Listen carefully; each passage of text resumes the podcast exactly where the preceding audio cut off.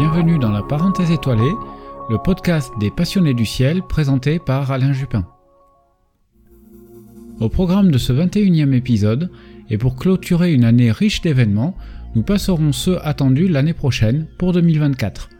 Plutôt qu'une énumération chronologique, je vais regrouper cela par grandes catégories de phénomènes comme je l'avais fait l'an dernier. Au sommaire de cet épisode, on parlera du Soleil, de la Lune et des planètes, pour enchaîner avec les pluies d'étoiles filantes et les comètes les plus intéressantes, avant de terminer par les manifestations et les rassemblements astronomiques. Toutes les horaires indiqués dans cet épisode sont, sauf mention contraire, exprimés en heure universelle. Enfin, tous les événements ne seront pas nécessairement précisés dans cet épisode, les éphémérides mensuelles viendront au fil de l'année compléter et surtout donner plus de détails sur les phénomènes observables.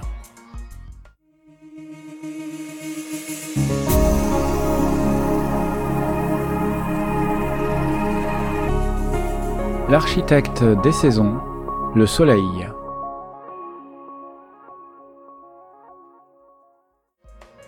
Quelques jours après avoir débuté l'année, le 4 janvier, la Terre sera au périhélie, le point de l'orbite terrestre le plus proche de notre étoile le Soleil. On sera alors à 147 100 633 km de ce dernier. A l'inverse, nous atteindrons l'aphélie le 5 juillet. Nous serons alors éloignés de 152 99 962 km. Vous aurez plus de détails sur ce phénomène dans l'épisode de janvier. Concernant les saisons, la Terre atteindra le point vernal définissant l'équinoxe de printemps le 20 mars à 3h06. Le solstice d'été aura lieu le 20 juin à 20h51, l'équinoxe d'automne le 22 septembre à 12h43 et enfin nous reviendrons au solstice d'hiver le 21 décembre à 9h20. La saison la plus longue sera l'été, avec 93 jours et 15h52 minutes, et la plus courte l'hiver, avec quasiment 89 jours, 88 jours et 23h39 minutes. Enfin, à propos du Soleil, ceux qui l'observent ont noté la très forte activité de celui-ci. En 2023, nous avons dépassé l'activité du précédent maximum survenu en 2011 et 2014. Le maximum de ce 25e cycle est encore largement annoncé pour la mi-2025 avec une moyenne de 115 tâches solaires par mois. Cependant, plusieurs signes poussent les experts en la matière à prédire le maximum entre février et octobre 2024 avec une estimation entre 140 à 190 tâches solaires par mois en moyenne. En gros, un maximum un petit peu plus tôt, mais surtout plus intense et qui pourrait également durer plus longtemps, peut-être jusqu'en 2026. Tout ceci restant bien sûr que des prévisions, on devrait par contre encore rester loin de l'intense maximum du 22e cycle solaire du début des années 90.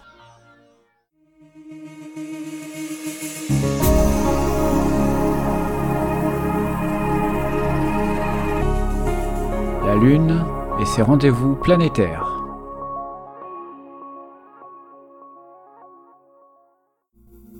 Cette année, il y aura 12 pleines lunes et 13 nouvelles lunes. Une croyance populaire veut que les années à 13 lunes soient des années catastrophiques. Reste à savoir si nous parlons de 13 nouvelles ou pleines lunes. En réalité, il y a des années à 13 nouvelles lunes tous les 2 ou 3 ans, un phénomène tristement banal et les tremblements de terre, les tsunamis et autres terribles virus n'attendront pas une 13e lune. Cette année, la Lune viendra occulter l'une ou l'autre des planètes de notre système solaire à 27 reprises. Cette année, à l'exception de Jupiter et d'Uranus, toutes les planètes seront occultées par la Lune au moins une fois. Un phénomène régulier dont on a déjà parlé dans plusieurs épisodes en 2023, mais il n'est visible que depuis une petite partie du globe. Vu le nombre d'occultations, je signalerai essentiellement celles visibles depuis la France, donc en incluant les territoires marins des Antilles, de la Guyane, de la Réunion et du Pacifique. Depuis la France métropolitaine, nous aurons le droit à deux occultations, celle de Saturne et de Neptune. Mercure sera occulté qu'une seule fois par la Lune, le 14 mars, et ce sera visible en Antarctique et en Nouvelle-Zélande et partiellement depuis Papeete. La majestueuse Vénus sera occultée deux fois par la Lune cette année, une première fois le 7 avril en Amérique centrale et à l'est du continent nord-américain et le 5 septembre en Antarctique. La planète rouge, Mars, sera occultée une seule fois par la Lune, le 5 mai 2024. Ce sera visible depuis la Réunion, l'océan Indien et une large partie du sud-est asiatique. La planète Saturne sera occultée une dizaine de fois en 2024. Ce sera le cas à Papeete le 27 juin, à La Réunion le 24 juillet et en métropole le 21 août et enfin aux Antilles pour le 10 novembre. Et enfin, Neptune sera occulté par la Lune à 13 reprises cette année, majoritairement depuis la calotte antarctique, mais ce sera également le cas à La Réunion le 7 avril et le 1er juin, mais aussi le 4 mai à Papeete et le 28 juin depuis la métropole.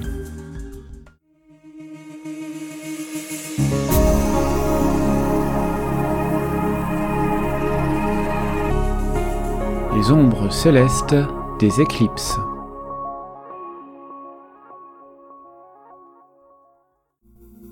Les éclipses sont l'un des phénomènes astronomiques les plus connus et spectaculaires.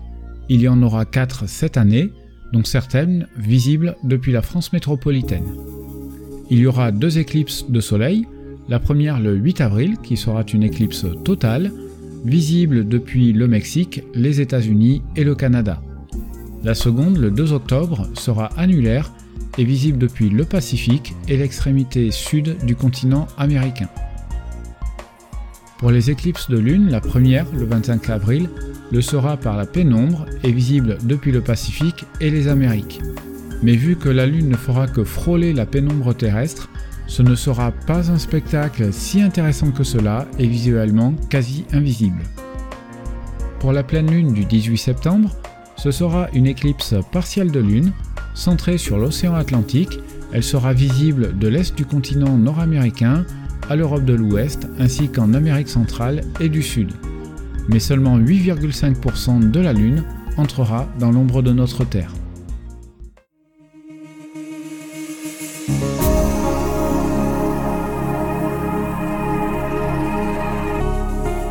La danse zodiacale des planètes.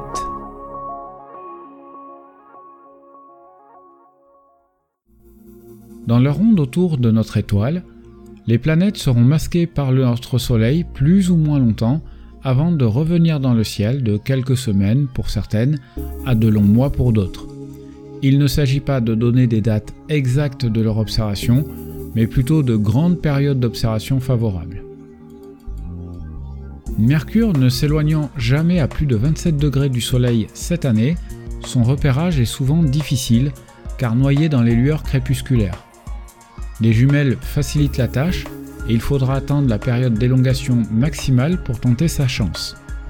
Sa meilleure période de visibilité en Europe sera fin mars et début septembre.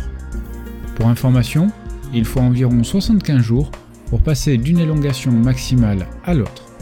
Elle sera rétrograde à trois reprises, du 1er au 25 avril, du 5 au 28 août et enfin du 26 novembre au 15 décembre.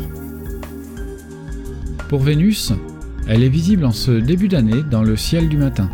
Elle poursuit sa lente et longue course vers la position apparente du Soleil qu'elle atteindra le 4 juin.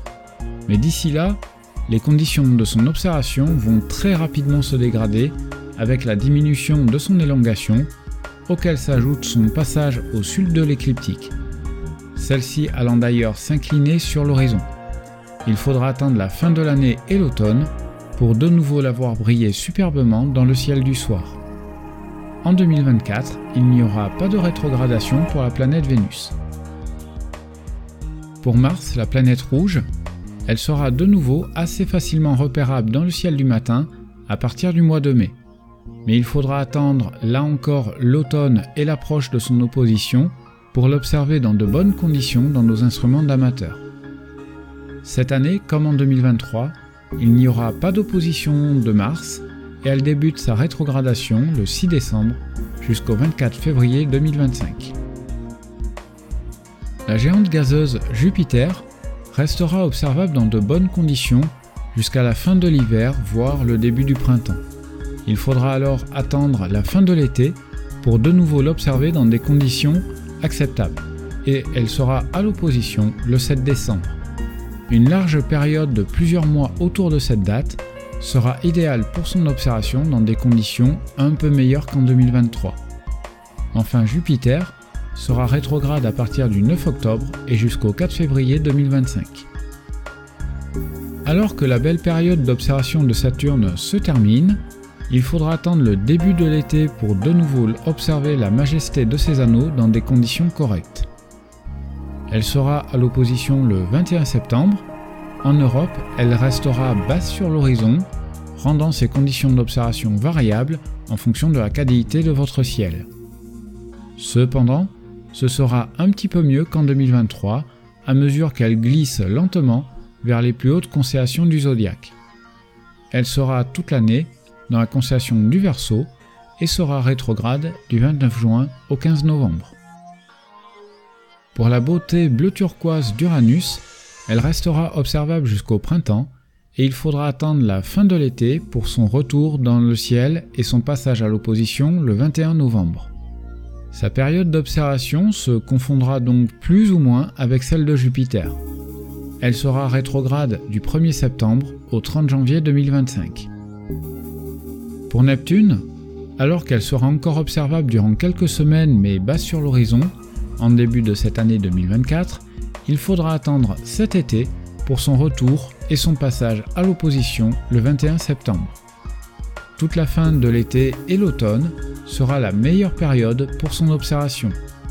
Bien que distinguable dans des jumelles, cela reste un défi et il faut disposer d'un télescope de bon diamètre et de grande focale pour l'apprécier pleinement elle sera rétrograde du 2 juillet au 7 décembre.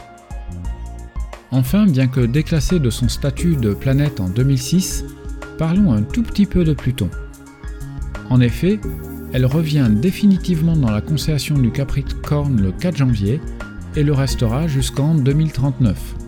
Rappelons qu'il lui faut quand même 252 ans pour faire une orbite complète autour du Soleil. Malheureusement, avec sa magnitude moyenne de 14, elle est quasiment inobservable dans la plupart des instruments d'amateurs, du moins en visuel. Avec des moyens photographiques, il est en effet possible de la mettre en évidence.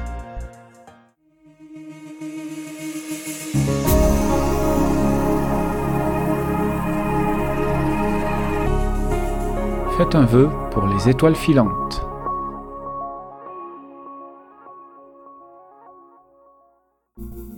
C'est l'un des événements astronomiques les plus populaires. Chaque année, notre Terre est balayée en permanence par plusieurs centaines de millions de microparticules. Les plus grosses d'entre elles, environ 80 000, donneront lieu à une étoile filante. Ces fugaces traînées lumineuses zébrant le ciel. Chaque soir de l'année, vous pouvez espérer en voir entre 5 à 10 par heure. Mais parfois, notre planète va traverser des nuages de débris laissés par les comètes lors de leur passage à proximité de notre étoile, le Soleil. Ainsi, le nombre de particules entrant dans notre atmosphère va être notoirement plus élevé, jusqu'à parfois plusieurs centaines de météores à l'heure, donnant la sensation d'une pluie d'étoiles. Si l'on dénombre pas moins de 28 de ces phénomènes par an, seule une poignée d'entre eux sont dignes d'intérêt. Ainsi, l'année débute avec les quadrantides, dont le maximum est dans la nuit du 4 janvier. Mais cette année, le dernier quartier se lève lors du maximum, ce qui pourrait dégrader les conditions d'observation. Les états aquarides s'étendent du 13 au 14 mai, avec un maximum le 10 mai. C'est un essaim intéressant, avec une centaine de météores par heure. Il est essentiellement destiné aux amateurs ostro, car le verso sera très mal placé en Europe à cette période. Cette année, on sera en début de lunaison et donc dans de bonnes conditions d'observation. Bien sûr, on ne peut passer sous silence les Perséides en août, avec le maximum attendu pour le 13 août. Il y a en moyenne une centaine de météores par heure. Cette année, nous serons en premier quartier, donc une année plutôt propice pour de belles observations des Perséides. Enfin, Il y a les Géminides du 7 au 17 décembre avec le maximum le 14, estimé à 150 météores par heure, coïncidant avec une période de pleine lune en 2024, les conditions seront assez mauvaises pour en profiter pleinement. On peut ajouter avec des prévisions très variables selon les années, les draconides entre le 6 et le 10 octobre, quasi nul en temps normal, le taux zénital horaire peut faire de spectaculaires sursauts comme en 1933, 1946 encore en 2011. Cependant, pour 2024, il n'est pas prévu de sursaut. Il y a également les Orionides, dont le maximum se situe le 21 octobre. Une vingtaine de météores par heure est généralement constatée, mais cette année, le dernier quartier viendra éclairer le secteur du radiant associé, dégradant sévèrement les conditions d'observation. Et enfin, les Léonides le 17 novembre, avec une vingtaine de météores par heure, la quasi-pleine lune en 2024 viendra gâcher le spectacle.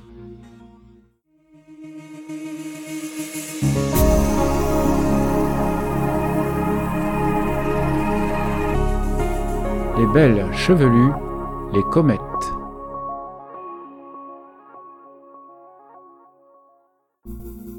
Prévoir et anticiper la visibilité d'une comète est un art difficile. Leur passage est calculé seulement quelques mois en amont et il est très délicat de prévoir leur visibilité. Par ailleurs, de nombreuses comètes prometteuses, y compris à l'œil nu, se sont révélées des flops, pour le coup spectaculaires ceux-ci. Malgré cela, elles sont parmi les événements astronomiques les plus prisés non seulement des astronomes, mais aussi d'un bien plus large public. Comme en 2023, nous allons débuter l'année avec une comète prometteuse répondant au nom de 144P Kushida. C'est une comète de courte période, d'environ 7 ans et demi, découverte le 8 janvier 1994 par Yoshio Kushida depuis l'observatoire de Yatsugatake au Japon. Elle sera à son périhélie le 25 janvier et devrait atteindre la magnitude 9 alors que la Lune sera pleine. Mais elle devrait être observable durant les deux premiers mois de l'année dans de petits télescopes, voire des jumelles si votre ciel est suffisamment noir. Pour la Saint-Valentin, c'est la comète C 2021 S3 Pont-Stars qui s'invite alors qu'elle sera au plus proche du Soleil, atteignant là aussi la magnitude 9. Sa magnitude maximale sera le 14 mars, date de son passage au plus proche de la Terre. Comme la précédente, on pourra l'observer avec de petits télescopes du début de l'année jusqu'à la mi-avril en fonction de la qualité de votre ciel de votre instrument et surtout de sa luminosité réelle. Au printemps, c'est la comète du diable, cataloguée 12P Ponsbrook, qui devrait faire parler d'elle. Celle-ci a été renommée la comète Star Wars après avoir gagné 5 magnitudes lors de la nuit du 20 juillet 2023. La comète a ainsi développé une queue remarquable en forme de corne, s'apparentant avec celle du mythique Faucon Millennium de la série Star Wars. Elle sera au plus proche du Soleil le 21 avril, coïncidant avec sa visibilité maximale depuis la Terre. Sa magnitude est estimée à 4,5. Son observation à l'œil nu sera probablement délicate, mais par contre bien visible dans des jumelles. Les observateurs américains de l'éclipse solaire du 8 avril pourraient la distinguer à l'œil nu pendant la phase de totalité, surtout si un nouveau sursaut se produit d'ici là. Un autre scénario, catastrophique celui-là, et pour autant loin d'être improbable, serait que le dégazage s'arrête, lui faisant alors perdre plusieurs magnitudes. Nous terminerons l'année avec la comète C 2023 A3 Chuchisan Atlas. Elle sera au plus proche du Soleil le 27 septembre et elle pourrait atteindre, voire dépasser, la magnitude 0. Il faudra alors attendre le 10 octobre pour l'observer de nouveau alors qu'elle grimpera rapidement vers les constellations du serpent, de l'ophiuchus et de l'aigle, à mesure aussi que son éclat diminuera. Bien sûr, cela n'est pas une liste exhaustive, loin s'en faut, et certaines comètes peuvent faire des sauts de magnitude inattendus, sans oublier les nouvelles découvertes. En 2023, c'est pas moins de 43 nouvelles comètes de découverte.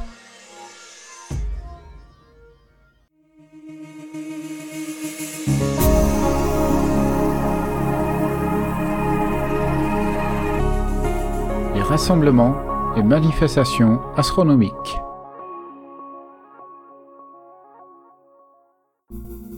Comme l'an dernier, nous allons terminer avec les diverses manifestations et rassemblements astronomiques. En description de cet épisode, vous trouverez les différents liens pour avoir plus d'informations, notamment car à l'heure de l'enregistrement de ce podcast, toutes les dates ne sont pas encore connues. Comme les années précédentes, l'Association française d'astronomie renouvelle l'organisation des Nuits des étoiles, d'hiver et d'été. Celles d'hiver auront lieu du 9 au 12 février sur le thème Voyage infini.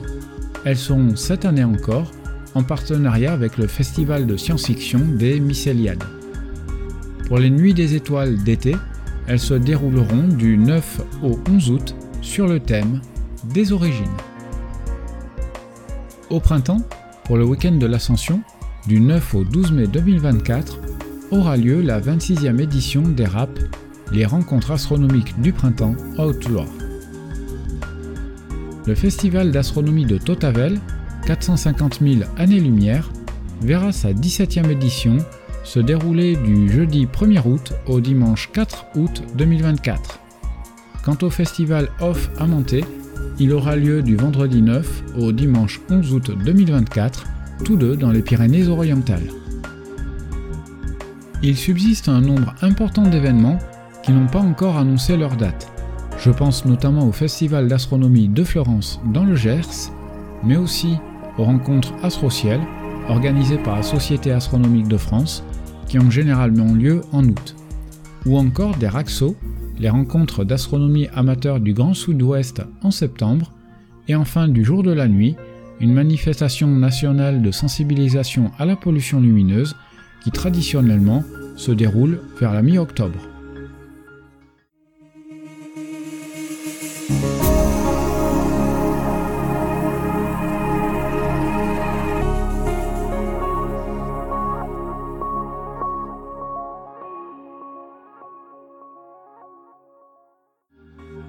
Pour conclure cet épisode, comme toujours, n'hésitez pas à me faire vos remarques et commentaires, indispensables pour améliorer ce podcast. J'essaie de prendre en compte vos demandes dans la mesure du possible. Comme toujours, vous pouvez l'écouter sur Spotify, Deezer, Google et Apple Podcasts, mais aussi sur YouTube. En vous rendant sur le site internet www.la-parenthèse-étoilé sans aucun accent vous trouverez l'article complet avec notamment les différents liens mais aussi les sources. Quelle que soit la plateforme, pour ne pas rater le prochain épisode, n'oubliez pas de vous abonner sur la plateforme en question ou mieux à la lettre d'information mise en place cet été. Je vous donne rendez-vous la semaine prochaine pour l'épisode des premières éphémérides mensuelles de la nouvelle année. D'ici là, J'espère que le grand barbu tout de rouge vêtu vous aura gâté, je l'espère de manière astronomique. J'ai envie d'ajouter dans tous les sens du terme. Merci à toutes et à tous pour votre écoute, passez de belles fêtes de fin d'année et n'oubliez pas de lever les yeux au ciel.